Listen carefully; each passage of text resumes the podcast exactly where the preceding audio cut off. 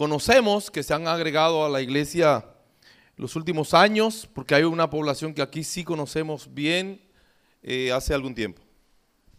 Bendiciones. Dios es bueno. Dios es bueno. Y para siempre son su misericordia. Le felicito como iglesia en regalarle al Señor esos 40 días. Yo sé que fueron olor grato a la presencia del Señor. Y eso es lo más importante cuando una iglesia decide. En los Alcarrizos le dábamos 72 horas, la primera, el primer fin de semana 72 horas pisado. Comenzaban a las 6 de la mañana, el viernes, hasta las 6 de la tarde del domingo, pisado sin cerrar la iglesia. 72 horas. Y eso era como el arranque del año entero de ese retiro, entonces así mismo yo sé, si en su corazón estuvieron y está de seguir celebrando al Señor por el triunfo, no solamente en esos 40 días, sino el año entero. Que no sea una emoción, sino una reacción. Que eso es lo que se busca como iglesia. La hermana Ilonka, si comienzo a mencionar, peco, pero Ilonka, yo sabe que no voy a mencionar más. Le amamos le amamos. Tengo bastantes recuerdos de todos los campamentos que estuvimos juntos, Persia, ¿verdad?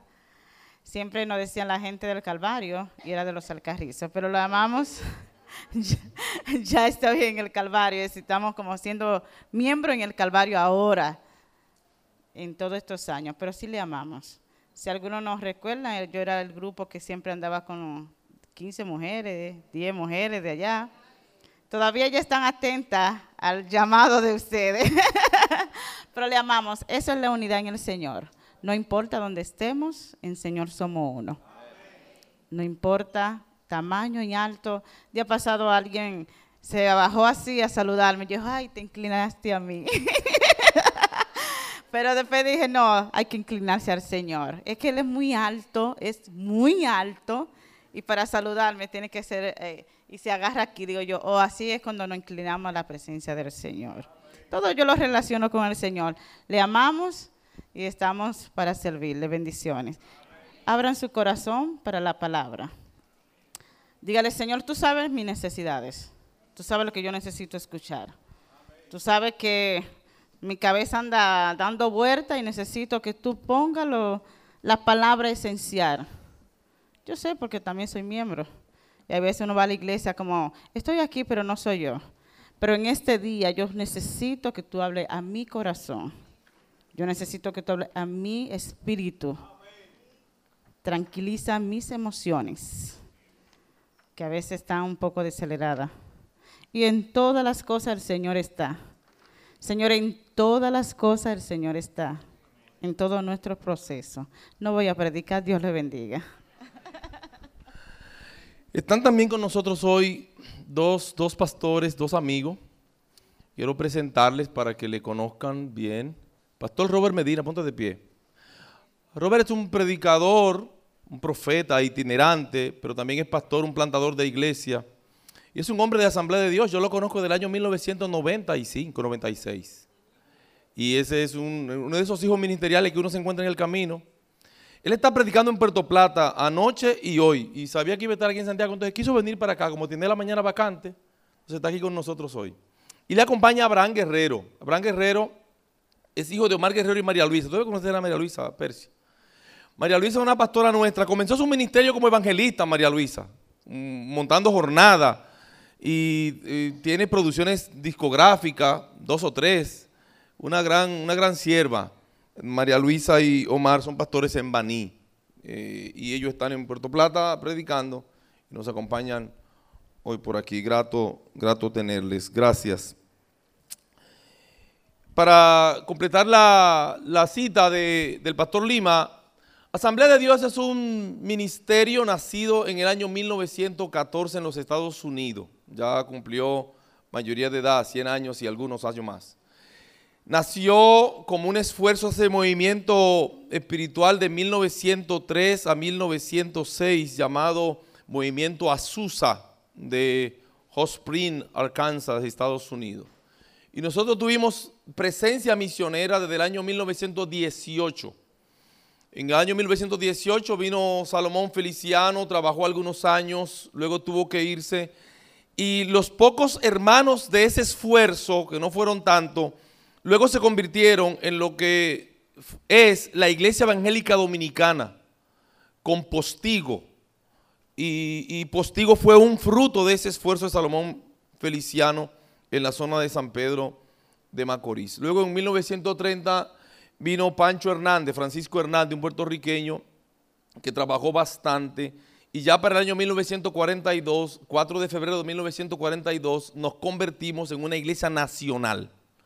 Somos una iglesia nacional desde el año 1942. Y en el año 1953, entonces nos adherimos al Estado como una organización no gubernamental, como una ONG. Como todas las instituciones se regulan, Estamos regulados del año 1953 en el país. Asamblea de Dios es un esfuerzo mundial, tiene 69 millones y más de adeptos en todo el mundo. Y nosotros como congregación en todo el mundo tenemos la característica de que somos un sistema de gobierno presbiteriano y congregacional. Eso quiere decir que las iglesias tienen altos niveles de autonomía operativa, sin embargo pertenecen a una confraternidad que de algún modo traza líneas generales de trabajo, traza pautas, regula el liderazgo, entrena, es electo por sus congregaciones y, todo, y todo lo demás. Eso es sistema de gobierno de Asamblea de Dios en casi todo el mundo y así somos nosotros. Así que tenemos una Junta Ejecutiva Nacional que componemos nueve personas, pero también tenemos una especie de de instancia de control que se llama presbiterio general, que entonces lo componen esas nueve personas, más los 30 presbiterios, porque hay 30 zonas de trabajo, y entonces cada una tiene un líder zonal, entonces esas 30 zonas, más los nueve ejecutivos, más los líderes nacionales de los ministerios nacionales, conforman el presbiterio ejecutivo. Así que tenemos comité ejecutivo, presbiterio ejecutivo, y trabajos en iglesias locales. Es una instancia bien compleja y ardua, de mucho afán día a día, y Dios nos ha eh, tomado en este tiempo para acompañar el trabajo de esta iglesia como secretario en la Junta Ejecutiva Nacional. Así que, si es de papeles, hablen conmigo. Si es de miembro, hablen conmigo. Si es de carnet, hablen conmigo. Si es de título de propiedad, hablen conmigo. Si son de procesos normales de fechas, agenda y demás, ese soy yo el que sabe eso. Mucho trabajo, pero Dios, Dios nos ayuda. Es un placer estar y es un desafío siempre compartir la palabra. Quiero que me acompañen en el Evangelio según San Lucas en su capítulo 9. Como dijera la pastora, no voy a caer en el gancho de saludar a nadie de manera específica porque reconozco a mucho y entonces son bastante, lo que reconozco bien, y citar Así que ahorita saludaré a todo el que pueda saludar de cerca, que nos conocemos ya. Por algunos he preguntado cuando veo a otros. Lucas 9, 22 al 26. La palabra del Señor dicen de la manera siguiente. Y diciendo, es necesario que el Hijo del Hombre padezca muchas cosas y sea desechado por los ancianos, por los principales sacerdotes y por los escribas, y que sea muerto y resucite al tercer día. Y decía a todos, si alguno quiere venir en pos de mí, niéguese a sí mismo, tome su cruz cada día y sígame. Porque todo el que quiera salvar su vida la perderá y todo el que pierda su vida por causa de mí, éste la salvará. Pues, ¿qué aprovecha al hombre si gana todo el mundo y destruye o se pierde a sí mismo? Porque el que se avergonzare de mí y de mi palabra, de éste se avergonzará el Hijo del Hombre cuando venga en su gloria y en la del Padre y la de sus santos ángeles. Señor, gracias por tu palabra. Usando este texto como ancla, pero haciendo esfuerzo en otras citas bíblicas también, quiero que compartamos un pensamiento bíblico que puede tener un tema. Naturaleza de nuestro llamado. ¿Qué es lo que somos? ¿Y para qué somos en Él? ¿Qué es lo que somos y para qué somos en Él? ¿Cuál es la naturaleza de eso a partir de estas palabras? Así que me voy a anclar específicamente en el verso 23. Si alguno quiere venir en pos de mí, niéguese a sí mismo, tome su cruz cada día y sígame. Me impresiona esa palabra de Jesús, si alguno quiere venir en pos de mí, porque Él antecede diciendo, me van a matar, es difícil, hay que arriesgarse a perderlo todo si se van a dedicar a seguirme, inmediatamente advierte los riesgos, hace entonces una invitación, si alguno quiere seguir en pos de mí. El si alguno es una condicionante, o sea que el llamado no obliga a nadie, es el que quiere. La salvación, seguir a Jesús, recibir su gracia es el que quiere. No es obligatorio. Ahora, cuando quiero, estoy compelido, estoy obligado a hacerlo con seriedad, asumiendo todas las consecuencias que eso trae.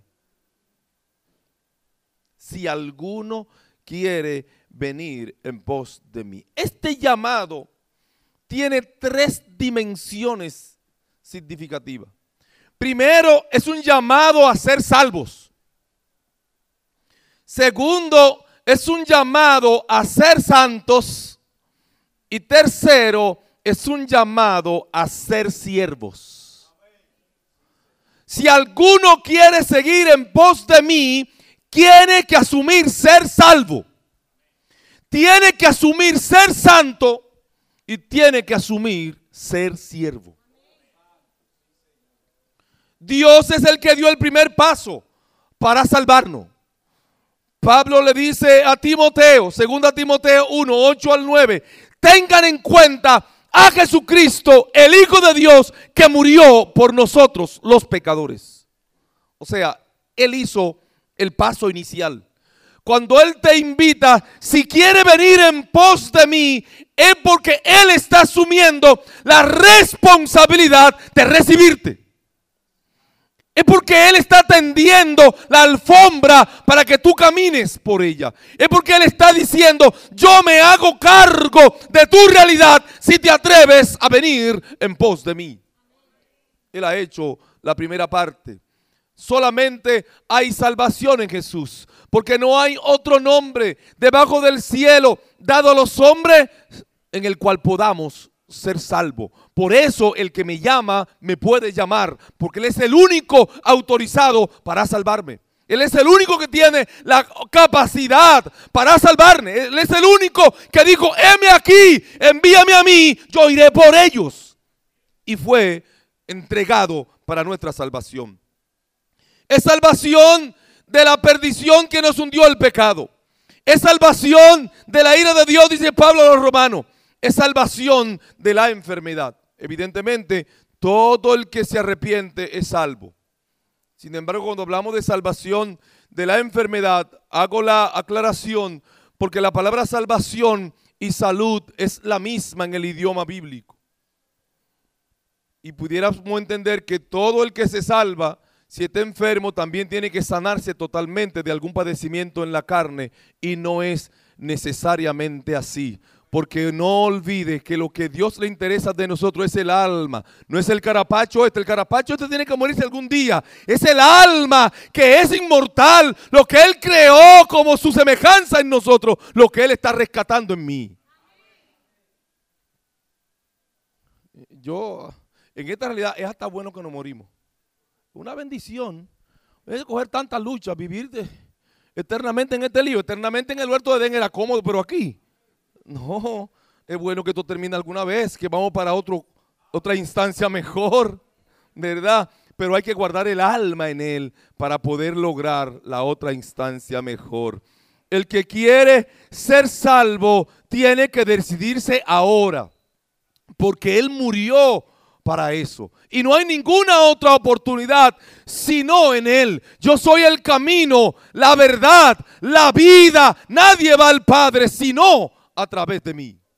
Es un llamado a la salvación. Cuando Él regrese, completará su obra salvadora, porque todavía nuestra salvación es un proceso con limitaciones, con dificultades, con batallas. Y la redención será completa cuando Él venga.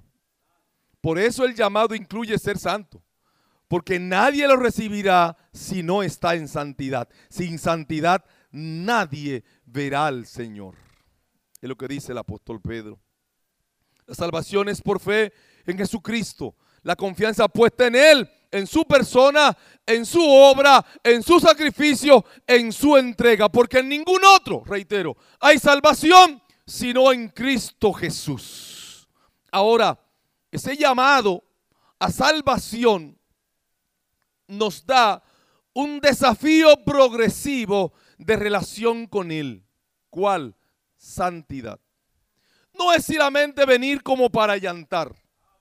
No es solamente venir como para aparecer uno más en el grupo. Es una decisión de transformación puntual, de cambio, de relación con Él. Y eh, amerita que yo sea santo porque Él es santo.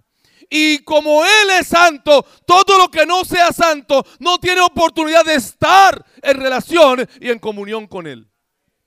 Así que la santidad me conviene a mí porque ya Él es santo. Que algunos cuando hablamos de santidad pensamos que es como que la iglesia nos pone demasiado peso encima, que es lo que tanto exigen.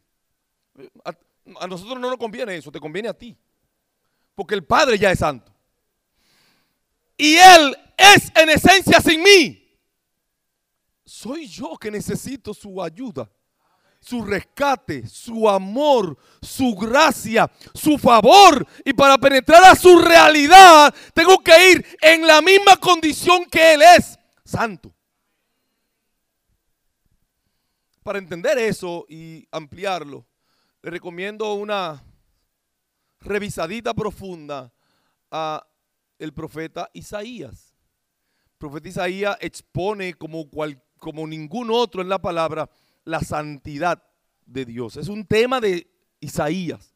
Y comienza a verlo en Isaías 6 cuando él es llamado, que con dolor por la pérdida del rey Usías, se cree que lo perdió todo y yendo a llorar al templo y a quejarse por la muerte del rey, el Señor se le revela. ¿Y qué fue lo que él vio? Yo vi al Señor sentado en un trono grande, alto, sublime, y por encima de él serafines que decían unos a otros, santo, santo, santo Jehová de los ejércitos, toda la tierra está llena de su gloria. Pero ese Isaías que predica corrige al pueblo porque en aparente santidad sacrifica a los animales enfermos, sacrifica a los ciegos y cocos, sacrifican pero son insinceros, sacrifican pero no atienden la viuda, sacrifican, pero desechan al huérfano. Y el Señor le dijo, sus humos y su grasa a mí me hieden, no las necesito, yo soy sin ustedes. ¿Por qué no se someten y son santos de verdad? Isaías 58 estoy citando.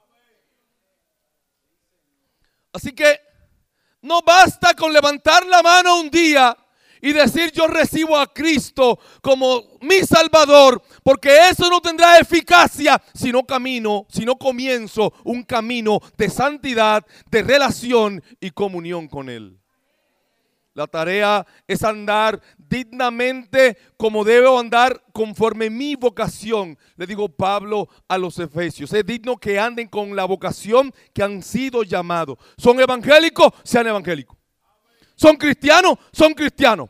Son espirituales, anden según el espíritu y no se gobiernen según los deseos de la carne. Para que podamos tener identidad seria, firme y completa. Nosotros somos lo que debemos despojarnos de los hábitos viejos. ¿Cómo me hago santo? Despojándome de los hábitos viejos. Cuando nosotros hemos sido enseñados a dejarle todo a Dios y al Espíritu. Cuando el Espíritu me ayude. Yo sé que lo necesito, pero yo estoy orando que se me quite. No, yo mato el viejo hombre, dice el apóstol Pablo. Maten en ustedes el viejo hombre y vístanse del nuevo según Cristo. Porque el fruto de la carne es, más el fruto del Espíritu es. Uno es vida, otro es muerte.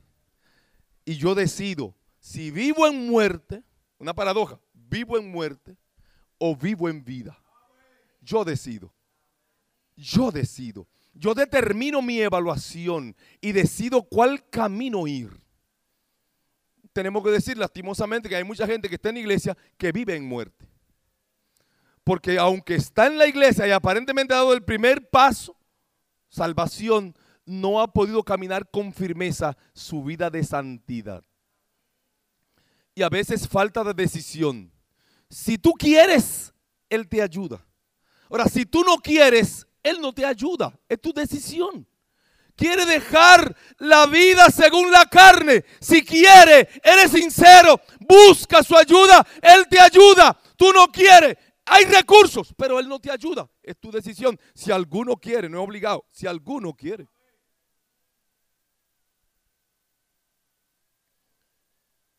No es fácil. Es doloroso despojarse de la naturaleza pecaminosa. Porque no hay cosa más cómodo que pecar. El pecado siempre es agradable. Lo malo son las consecuencias. Que son inevitables. El dicho popular dice, un gutazo, un trancazo. Pecaste, habrá problema. Pecaste, hay consecuencia negativa. Pecaste, la primera dificultad de distancia con Dios, que no nos conviene. Él es nuestro hacedor. Somos naturaleza de Él. Su semejanza está en nosotros. La distancia de Él con nosotros nos incomoda. Lo primero que perdemos somos nosotros, porque su presencia en nosotros se contrita, se enoja, se aparta, se soslaya a una esquina y nos deja ir solo al riesgo nuestro. Entonces estamos desafiados a ser santo. Es tarea nuestra limpiarnos espiritualmente. Es tarea nuestra autoevaluarnos. Es tarea nuestra sincerarnos con Él para dejar que en el Espíritu Santo seamos redarguidos por su palabra y tomemos decisiones firmes de avanzar con Él. Quienes deben disciplinarse somos nosotros que debemos disciplinarnos para la piedad.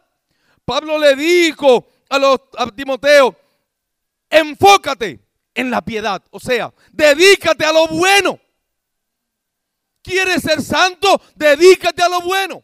Dedícate a lo correcto, dedícate a lo que es la voluntad de Dios. No permita que todo aquello que no es voluntad de Dios te distraiga. La Biblia es muy franca, aunque para muchos no tan clara, pero sí franca. La Biblia dice, todo lo que no es de fe, ni para fe, al creyente se le convierte en pecado. Todo. No alguna cosa. Todo. Lo que no es de fe, ni para fe, es pecaminoso. ¿De qué está hablando? De motivos. ¿Por qué y para qué haces lo que haces? ¿Por qué y para qué piensas lo que piensas? ¿Por qué y para qué sueñas lo que estás soñando? ¿Por qué y para qué es que quiere eso? ¿Qué es lo que busca? Anda buscando respuestas simplemente humanas. Reconocimiento humano. Prestigio humano. Suplir carencias internas de frutos de la carne. ¿Por qué y para qué? Es la clave. ¿Cuáles son los motivos de fondo de cualquier cosa que asumo? disciplínate en la piedad. El creyente debe huir del pecado y perseguir la justicia. Primera Timoteo 6, 11, segunda Timoteo 2, 22 tienen este énfasis. El cristiano huye de la impiedad, huye, corre del pecado y se somete, se disciplina a vivir lo justo, lo correcto.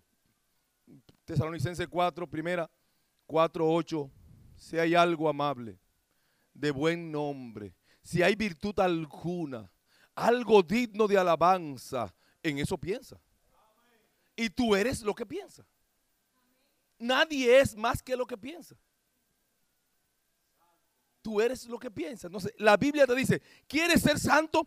Piensa en las cosas santas. Piensa como santo. Decide como santo. La santidad no se pega, se desarrolla. Se desarrolla. No es un virus, es una decisión. Yo me decido, yo me comprometo, yo decido cortar tal conducta para asumir una conducta diferente en Cristo Jesús. Soy llamado a ser salvo, soy llamado a ser santo y soy llamado a ser siervo. O sea, que mi salvación y mi santidad debe beneficiar de algún modo a otros. Aquí hay una complicación que la mayoría quiere comenzar el camino por el servicio. Y el camino se comienza por la salvación. Cuando comenzamos por el servicio somos hipócritas. Somos falsos. Tenemos falsos motivos. Estamos enfocados en nosotros, no en Cristo.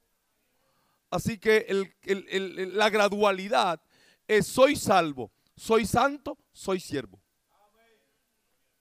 Si no eres santo, no puedes ser siervo. No, ni te conviene ser siervo si no eres santo, porque te expone. Te expone al juicio, te expone al señalamiento, te expones al rechazo, te expone a la acusación del otro, porque al no ser santo, tu servicio tendrá dificultades, cojera, traslúcido, tendrá zonas grises, porque faltará santidad, faltará buen propósito, faltará buen motivo. Así que la gente percibirá el nivel de hipocresía al tratar de hacer algo cuando de fondo no eres santo. Una leccioncita para eso es leerse Mateo 23. Cuando Jesús señala a los fariseos y Jesús es franco en decirle a la gente, escuchen bien lo que ellos dicen, pero no hagan como ellos hacen. Porque con su conducta y su estilo, ellos cierran la puerta del cielo y le abren la puerta del infierno a la gente. Los religiosos, pero no eran santos. Se decían salvos, pero no eran santos, eran religiosos. Y su servicio era un servicio condicionado a su propio privilegio, a su propia eh, deseos carnales de materialismo y de exhibicionismo. Por eso Cristo le dijo, ustedes son sepulcro blanqueados, están bonitos por fuera y por dentro hieden, están llenos de podredumbre. Así no funciona esto. Entonces, si alguno quiere venir en pos de mí, tarea, sea salvo. Cristo es el camino. Sea santo, despójese de la vida vieja y sea siervo trabaje con integridad. ¿Cómo hacerlo? Niéguese a sí mismo. El segundo paso del texto. ¿Es fácil? No. ¿Es cómodo? No. ¿Es aceptable en términos humanos? No. Pero es el único camino. Si quiero estar en Él y ser salvo, ser santo y ser siervo, debo negarme a mí. Que Él ocupe el primer lugar en mi vida, solo Él. Que Él tenga el trono de mi vida, solo Él. Que Él sea mi motivo. Que Él sea mi pensar, mi obrar. Estamos en un mundo muy complejo. el humanismo gobierna. Eh, el desarrollo de competencias para tener poder, control, autoridad, es lo que norma en este tiempo. Y la iglesia tiene que de algún modo estar situada. Estar situada para hacer respuesta, no estar situada porque es un motivo esencial. ¿A qué me refiero? Como iglesia, necesitamos esa pantalla para hacer iglesia. No, pero como da ventajas y no nos contamina, tenemos la pantalla. Eso es situarnos. Ahora, ¿en qué me sitúo y en qué no debo situarme? Porque el mundo tiene demasiada oferta hoy. Y está complejo. Y entonces el mundo está creciendo en su maldad y la iglesia parece que está bajando la guardia en su defensa. Y la iglesia está pretendiendo acomodarse para coincidir. No es negarme en lo que soy para olvidarlo. Es negarme en mi naturaleza pecaminosa para entronar en mí la santidad de Cristo. Porque si te decides andar conmigo, tienes que hacerlo a mi modo, no a tu modo. Al modo de Cristo, no al modo mío. Ya no vivo yo, Cristo vive en mí. Es lo que dijo el apóstol Pablo. Y la cosa que antes deseaba en la carne, yo no la deseo más, porque ahora deseo las cosas del Espíritu. Dice Pablo, pero yo sé que no es fácil. Porque a veces yo hago cosas en mi carne que sé que no debo hacer. Y las cosas del Espíritu me cuestan mucho. Qué difícil es orar. Qué difícil es apartar un tiempo específico y cotidiano y permanente para estudiar la palabra.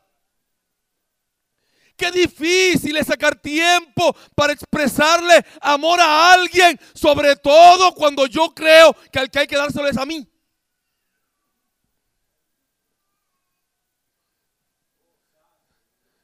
Entonces ser santo se trata de negarme a mí en mi naturaleza. Ser santos eh, es vencer mi religiosidad. He hablado aquí de eso antes.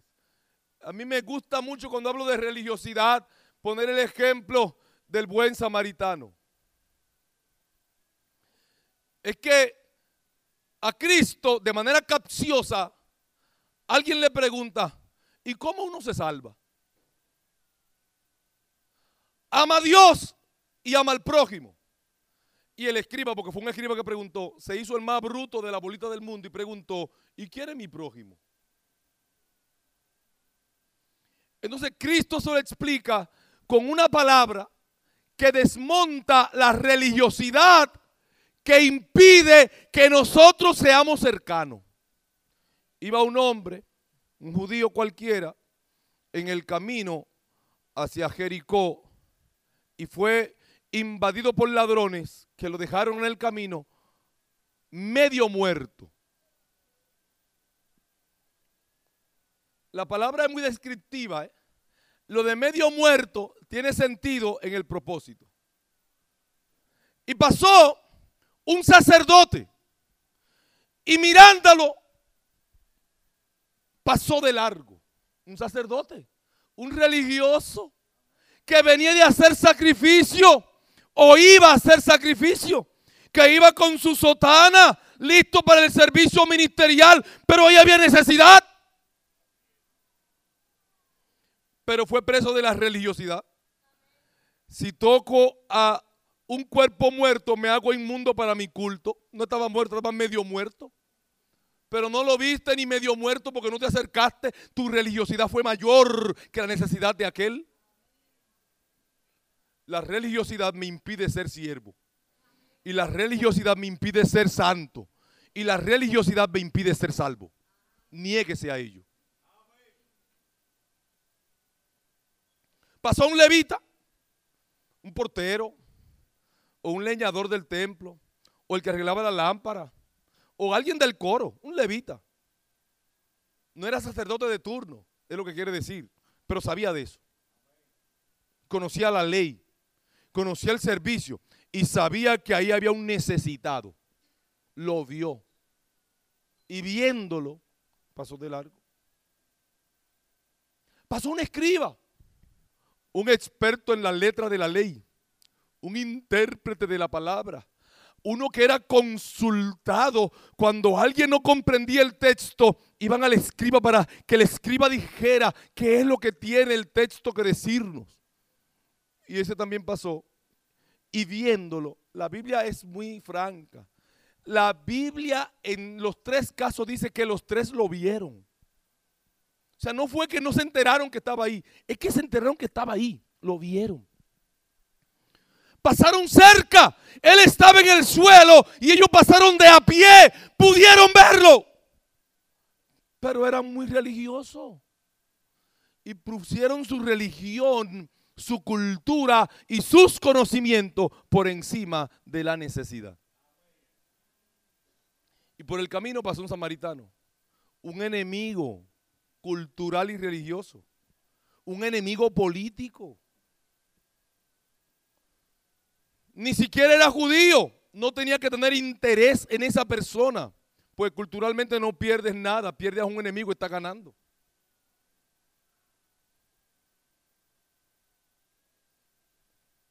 Se bajó de su cabalgadura. Me, me gusta eso. Porque estando él montado en un camello o en un caballo, estaba más lejos que estaban los de a pie.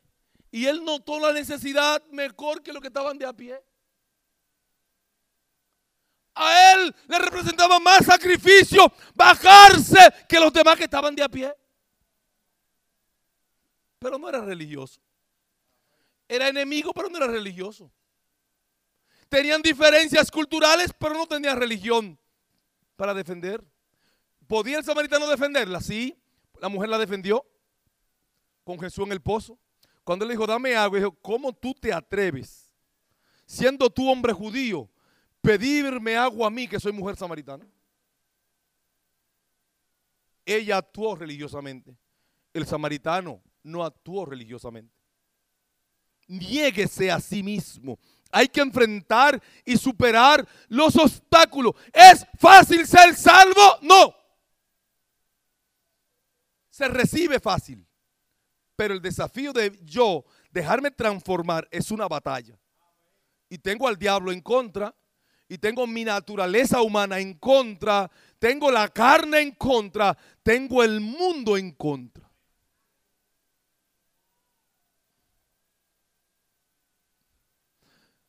Es fácil ser santo, no. Necesito disciplina. Necesito compromiso. Necesito decisiones. Tengo que abandonar determinadas cosas. Pero tengo que negarme para hacerlo. Tengo que negarme a ellas para ser santo. Es fácil servir. Es fácil allantar. Servir no. Porque para servir hay que ser auténtico cristiano. Auténtico santo para que sea servicio. Porque si no, no es servicio de fondo. Es aparente altruismo. Pero usted sabe, usted y yo sabemos lo que buscan los altruistas. Digo, un altruista da porque, por gusto. Da para que digan que dio da para que se lo descuenten de los impuestos al final, da porque después quiere un voto.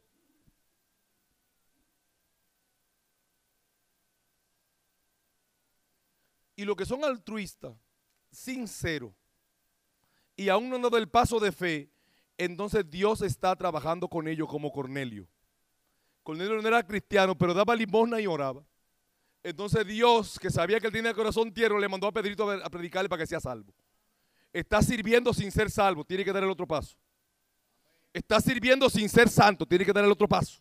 Así que tiene que ser completo, santo, salvo, santo y siervo, para que sea genuino en este llamado. Hay que enfrentar y superar los obstáculos. Se debe estar listo y dispuesto para responder al desafío y hay que ser capaz inclusive de invertir. Y me gusta a mí el ejemplo del samaritano ahí recogió su hombre medio muerto, lo puso en su caballo, lo llevó al mesonero, al médico, le dijo, mira ahí, atiéndelo, no le dé de alta hasta que no esté seguro que esté sano. Si te falta dinero, anótamelo ahí y cuando yo regrese te lo pago. Invirtió en su misión, invirtió en su tarea, se negó a su materialismo, se negó a su egocentrismo, se negó a él. Cambió su agenda. ¿Dónde iba ese fulano que ahora tiene que devolverse para ir al médico? ¿Para qué era el dinero que tenía comprometido que en vez de ahorrarse y reservarlo, lo dejó al servicio de otro desconocido? Pero antes de invertir por él y llevarlo, dice la palabra que sacó de su aljaba, de su macuto, sacó vino, le lavó la herida, sacó aceite y ungió sus heridas y sacó vendaje y le cubrió. Y abusando un poquito de la alegoría, el vino representa la sangre de Cristo, la limpieza del Espíritu. El aceite siempre lo usamos como aceite de unción, que representa la gracia del Espíritu Santo, ¿verdad que sí? Y el vendaje puede ser representada de la palabra que conserva la vida. En mi corazón he guardado tu dicho para no pecar contra ti, dice el salmista. Invirtió, niéguese a sí mismo, deje su religiosidad, enfrente los obstáculos, esté listo y dispuesto para responder al desafío, invierta si es necesario, niéguese a usted para que sea salvo, niéguese a usted para que sea santo, niéguese a usted para que sea siervo. Tome su cruz cada día. Otra expresión de sacrificio, de entrega, de dificultad. Decisión por encima de la familia a veces. Implica enfrentar realidades, responsabilidades, sacrificios y carga. Hay cosas que coja más lucha que un santo comprometido. No es que un santo comprometido responde a la voz del jefe de arriba. Así que aunque no quiera, tiene que ir. Así que aunque no pueda, tiene que ir. Aunque no se sienta cómodo, tiene que decir lo que hay que decir. Cuando no, no quiere, pero tengo que orar. No puedo, pero tengo que leer. No me siento bien, pero tengo que salir. No me siento cómodo con esa persona, pero tengo que visitarlo. Tengo que tomar mi cruz, es una cruz. Ese es mi cruz. Tome su cruz, eh, eh, tome su trabajo. Él no deje de hacer lo que le toca hacer. Evalúe lo que es el, desafío y hágalo. No sea cobarde. No justifique. No busque pretexto. No corte su cruz que la necesitarás.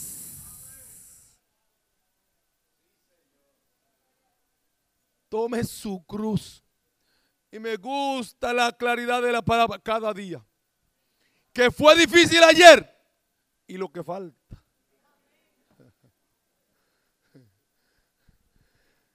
Que me forcé ayer por hacerlo mejor por que es hermana, vuelva a la iglesia y lo que falta hacer por eso todavía. Su cruz, su cruz es nuevecita cada mañana. Pero no te asuste no te asuste que la palabra también dice que su misericordia nueva cada mañana y grande es su fidelidad. Él está con nosotros para ayudarnos. Él nos fortalece, Él nos bendice, Él nos capacita, Él nos anima. Implica mi cruz que tengo que planificar, que tengo que asumir riesgos, que tengo que tener cosas pendientes que no debo pasar cosas por alto si es posible para mí atenderla. Esa es mi cruz. Los pastores usamos una clave para determinar cuándo Dios está llamando a alguien a algo o tiene algún don que todavía la persona no está descubierto. Cuando la persona comienza a sentir carga por algunas cosas. Si alguien, si alguien te dice, pastor, Pastor, yo tengo preocupación porque yo creo que la iglesia la estamos abriendo muy tarde siempre. Dale una copia de la llave y dásela. Dile, te toca, te toca, te toca. Dios te está llamando, Dios te está llamando, te toca.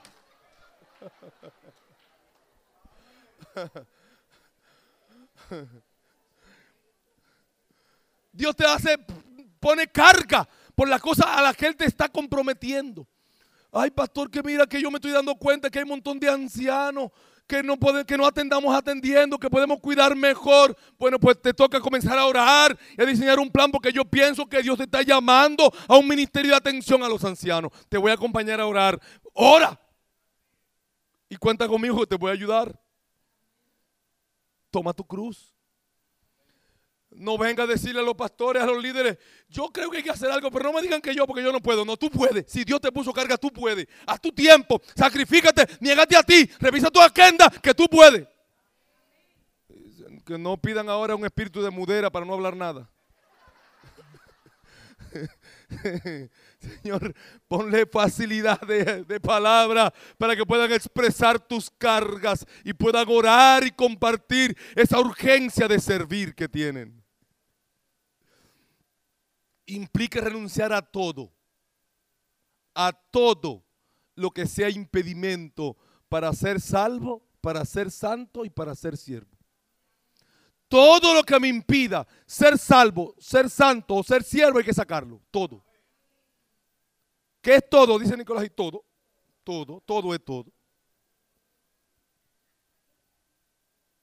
Todo es todo. Todo lo que te impida ser salvo, ser santo o ser siervo, fuera en el nombre de Jesús. Debe ser la decisión. Fuera. No me pertenece. Y Cristo da un ejemplo de cómo eso funciona. Estoy terminando ya. Lucas 9 para que vea cómo que eso funciona. Lucas 9, 57 al 62, ponlo en la pantalla ese. Porque lo otro es, si alguno quiere seguir en pos de mí, niéguese a sí mismo, tome su cruz cada día y sígame. Hay tres pasos. Una invitación y tres pasos. Una invitación, si alguno quiere seguir en pos de mí, e implica ser salvo, ser santo y ser siervo, si alguno quiere seguir en pos de mí, primero, niéguese a sí mismo. Venza su propia realidad. Venza su religiosidad. Niéguese a usted mismo. Tome su cruz cada día, no es fácil. Y el tercer paso, sígame, no te quedes soñando, sígueme. No te quedes solamente diciéndolo, sígueme. No te quedes solamente escribiendo, sígueme. No te quedes solamente orando, sígueme. Hay que accionar. Hay gente que nada más sueña, no hace nada. Hay que hacer, hay que seguir, hay que tomar la responsabilidad. Veamos el texto. Y decía a todos, porque todo aquel que quiera, el 57, 957, yendo ellos, uno le dijo en el camino, Señor, te seguiré a donde quiera que. Ese a donde quiera allante. A donde quiera que vaya. Aceche, ¿por qué? Le digo. Y le dijo Jesús, la zorra tiene guarida y las ha venido. No hay menudeo. Aquí en este proyecto no hay menudeo. No hay. Conmigo no cuenta. ¿eh? No hay presupuesto. Mas el Hijo del Hombre no tiene dónde recostar su cabeza. Sigue. Y dijo a otro, sígueme. Él le dijo, Señor, déjame que primero vaya y entierre a mi padre. Jesús le dijo, deja que los muertos entierren a su muerto. Y tú ve y anuncia el reino de Dios. ¿Sabe qué es lo que dice ahí? Es que Cristo es como insensible. No era que el padre estaba recién muerto. en tierra mi padre es, mi padre es un anciano, tiene algunos años de vida todavía. Cuando me pasen esos 3, 4, 5, 7, 10 años y que él se muera, yo te sigo.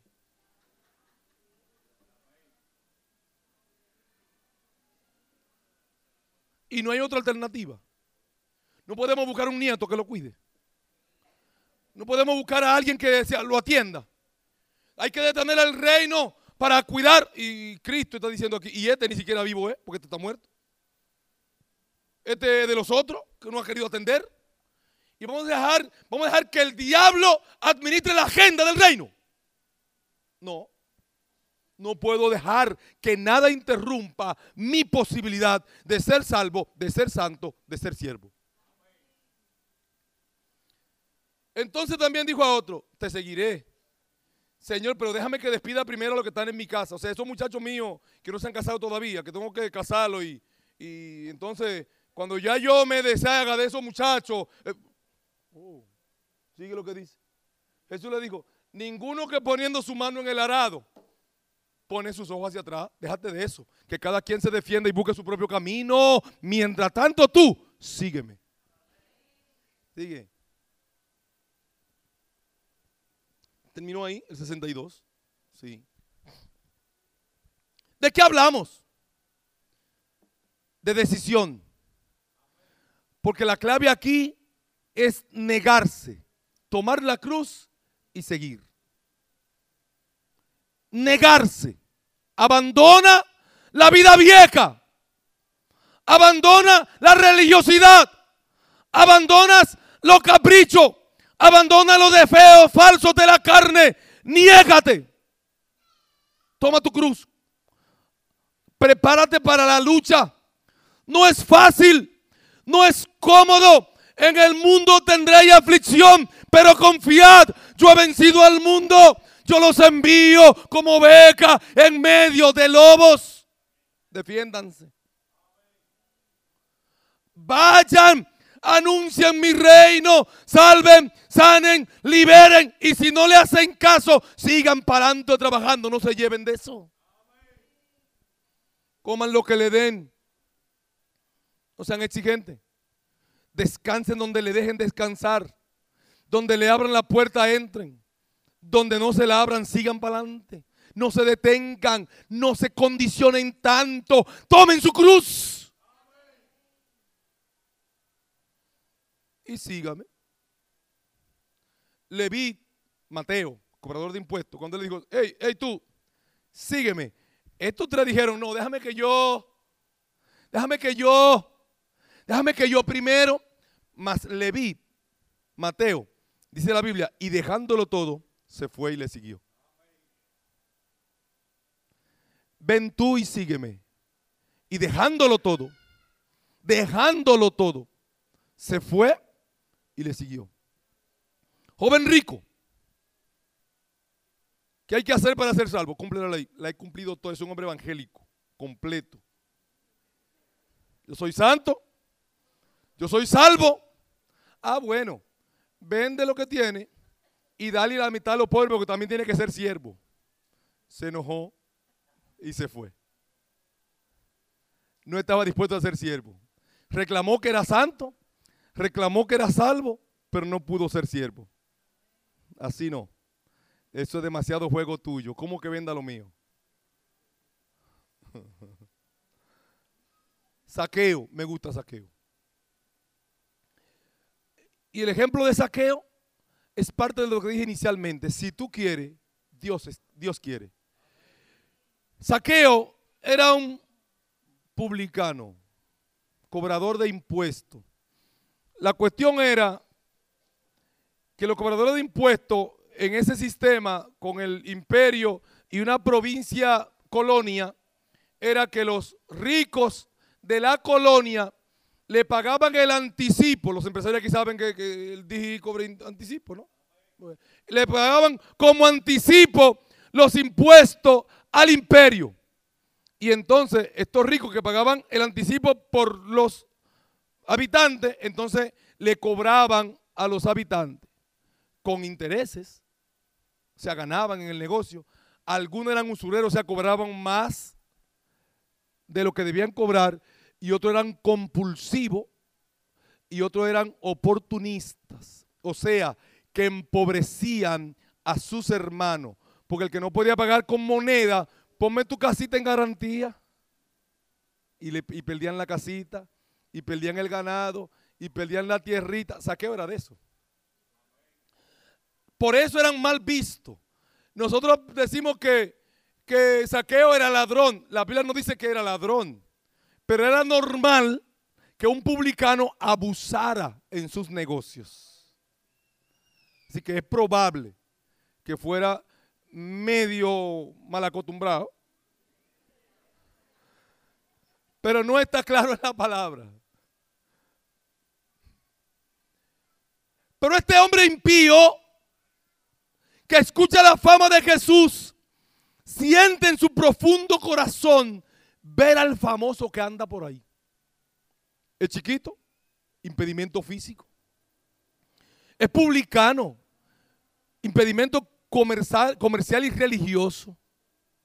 Y la gente lo agolpa, es imposible con su impedimento físico, un impedimento social. La multitud me lo impide, el grupo me lo impide. Pero un hombre con deseo vence los obstáculos. Un hombre con compromiso se niega a sus obstáculos y se sobrepone a ellos. Averiguó la ruta. Digo, si él pasa por allá, hay un árbol grande que yo me subo ahí y cómodo lo veo. A mí me sorprende Jesús, porque Jesús que lo conoce todo, ya conocía a Saqueo. Saqueo no conocía a Jesús, pero Jesús conocía a Saqueo. Y antes que Saqueo le viera y pudiera quizás vocearlo, fue Jesús quien lo vio y lo llamó por nombre Saqueo. Baja, date prisa. Hoy es necesario que yo cene en tu casa. Él se invita en un corazón que está dispuesto. Fue Jesús que se invitó, no lo invitaron. Jesús era comilón y vividor. Lo acusaron de eso. Jesús le gustaba la chelcha. Una cosa seria. Él se invita. Es él el que se invita y dice, yo esta noche ceno contigo. Paga tú, pero ceno yo allá. en tu casa. Y el pueblo criticó. ¿Y qué profeta? ¿Y qué Mesías es este que come con los pecadores? ¿Y qué fue lo que le dijo? Los médicos no atienden a los sanos, atienden a los enfermos. Yo he venido a los enfermos de Israel. Este es mi trabajo. Me niego a su condicionamiento, me niego a su presión de grupo, me niego a su cultura, me niego a su religiosidad. Yo sé a quienes he venido. Haré mi trabajo por encima de eso. Que el Señor nos ayude. Que el Señor nos ayude.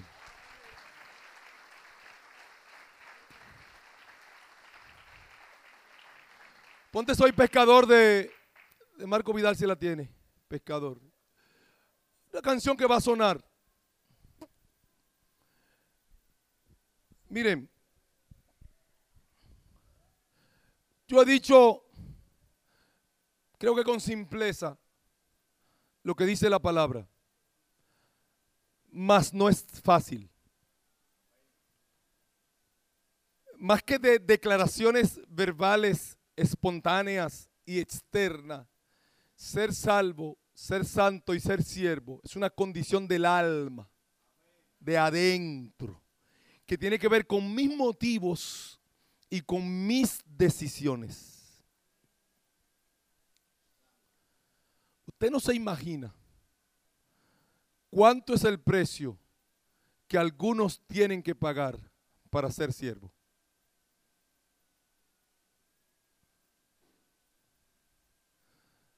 Yo comienzo hoy y no le termino si le cuento todas las luchas para mantener santidad, para mantener servicio de integridad. Aparentemente, en un mundo que aparentemente todo marcha bien, porque somos el reino, somos la iglesia. Pero no es verdad que todo marche bien. Yo quiero Así como hay tres pasos aquí, yo quiero hacer tres invitaciones. Claro, al mismo tiempo tú pasarás si entiende por qué. Si hay gente aquí que todavía no es salvo, que es el primer escalón, es una buena mañana para decirle a Cristo, ven a mi vida. Si alguien quiere pasar para ser salvo, puede pasar. Pero hay otra invitación. Hay que ser santo. Y todos luchamos por ser santos. Es una lucha cada día. Unos son más fuertes, otros son más débiles, otros lo entienden, otros ni lo entienden. Otros hacen dualidad de vida y ni siquiera están seguros de su dualidad. Tiene alguna lucha en ese sentido y cree que una oración te ayuda, puedes pasar. Y si está luchando con el servicio, si tiene carga y quiere, pero no encuentra todavía el camino, si quiere ser siervo, si quiere entregarte más, si quiere que la iglesia cuente más contigo, si quiere estar más dispuesto y a veces no logra la forma. Yo te invito a pasar, oremos que el Señor te dé la posibilidad de servirle más y mejor. Aida, Robert, Abraham, acompáñenme para orar, por favor.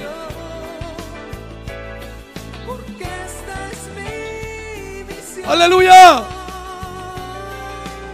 No es fácil. Pero Él quiere. No te olvides que Él quiere. Lo mejor que hay de todo esto es que Él quiere. Aleluya. Lo mejor que hay de todo esto es que Él quiere. Cristo quiere. Él puso la primera parte, murió por ti, te salvó. Eso dice que Él quiere.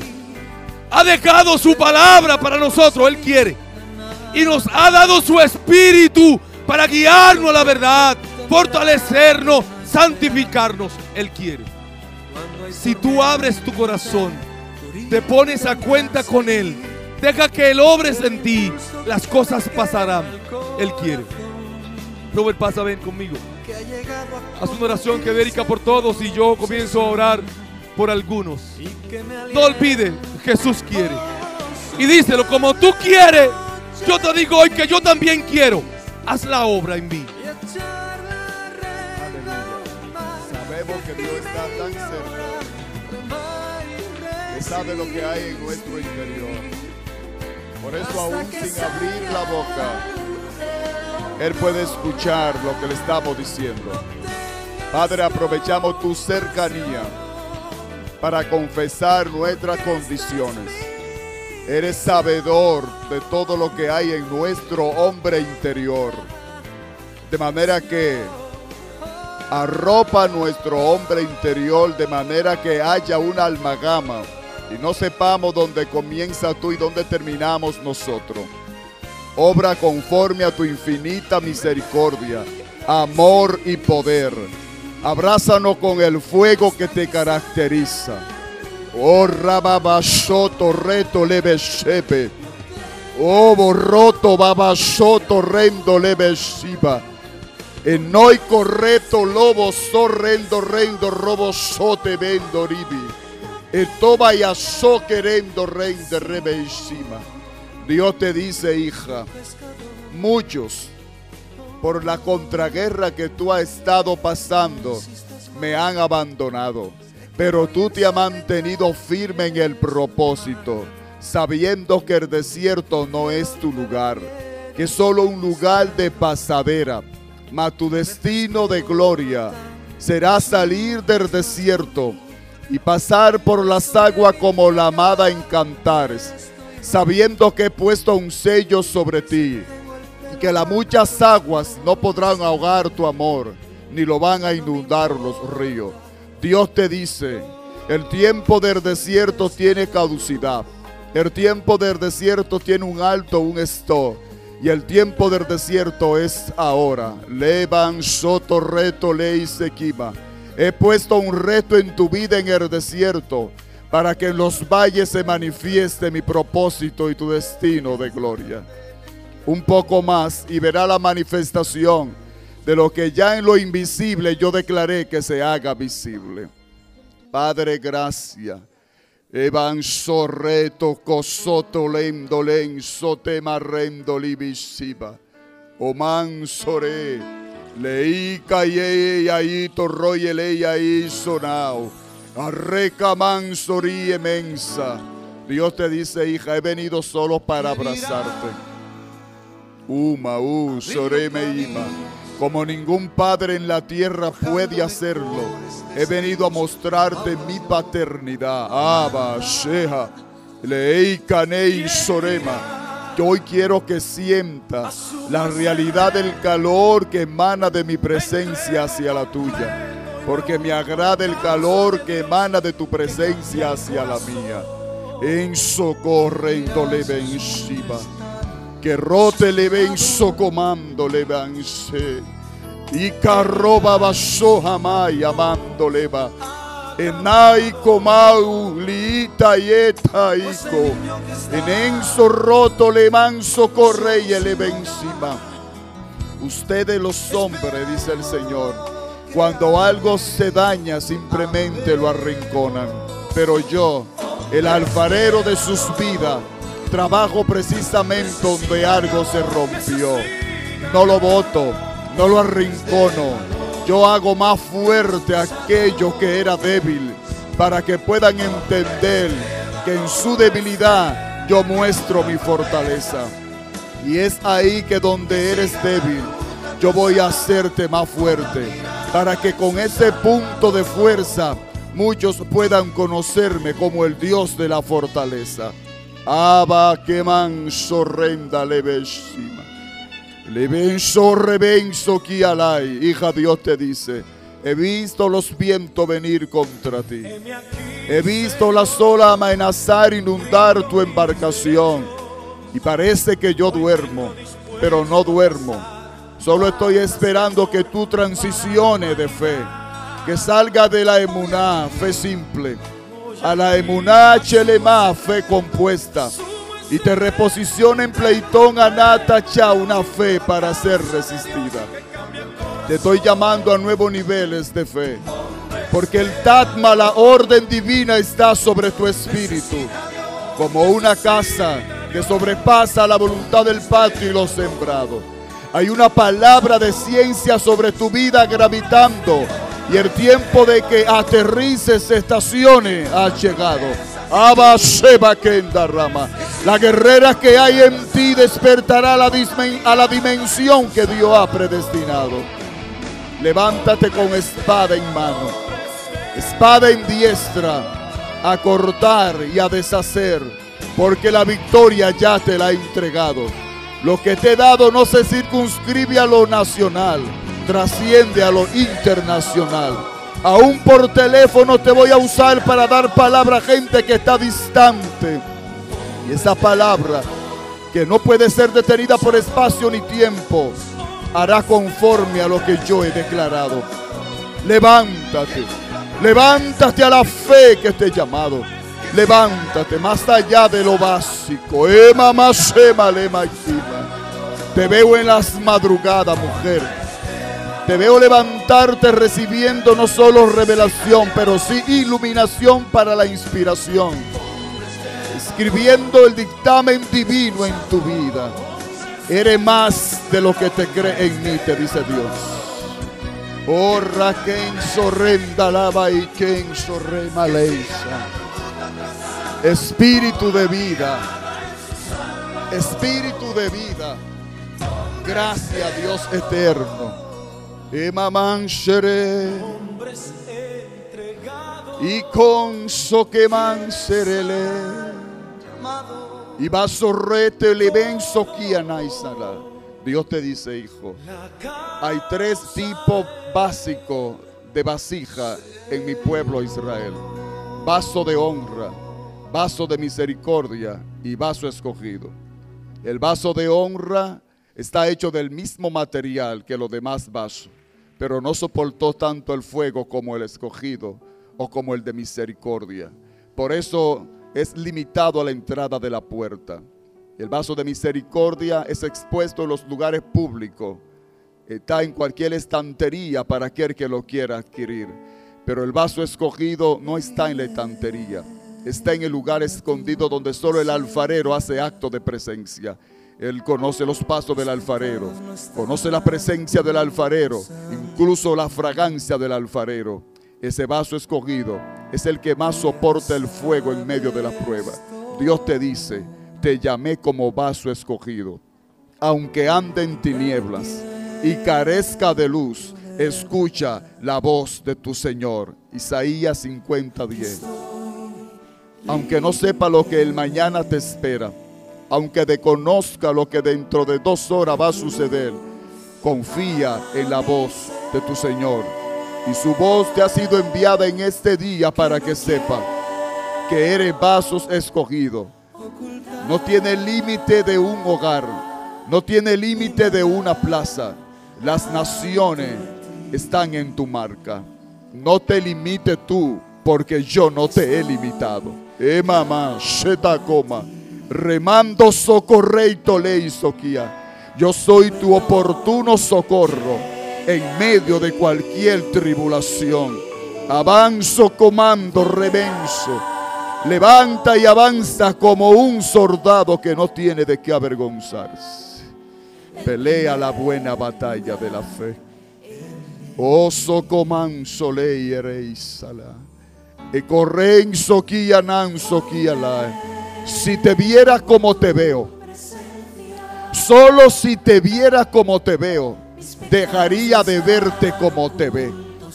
Porque he puesto en tu ADN una genea, generación de victoria.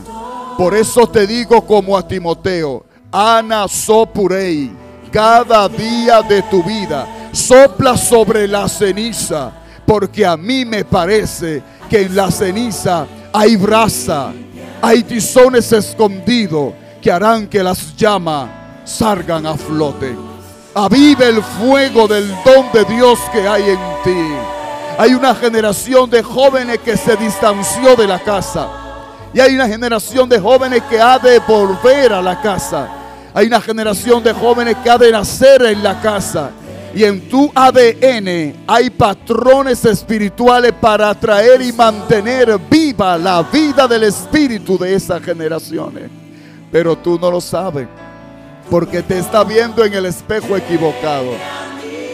¿Sabe que Isaías tuvo que ver la muerte de su primo Uría para poder ver los cielos abiertos y verme sentado en mi trono? Hay cosas que van a morir, hay patrones que van a desaparecer a fin de ah, ama y queme, eh, a fin de que veas como yo veo. Hay palabras de ciencia escondidas que aún no han fluido, pero han de fluir. Rodéate de gente que se rodea de mí. Verás mi gloria. Espíritu de Dios. Gracias, Señor. El camino en el Señor es un camino de fe. Como cree, es hecho. Solamente dile al Señor, me decidí a ser salvo, ser santo, a ser siervo. Haz como tú quieras conmigo. Que Dios le bendiga. Muchísimas gracias.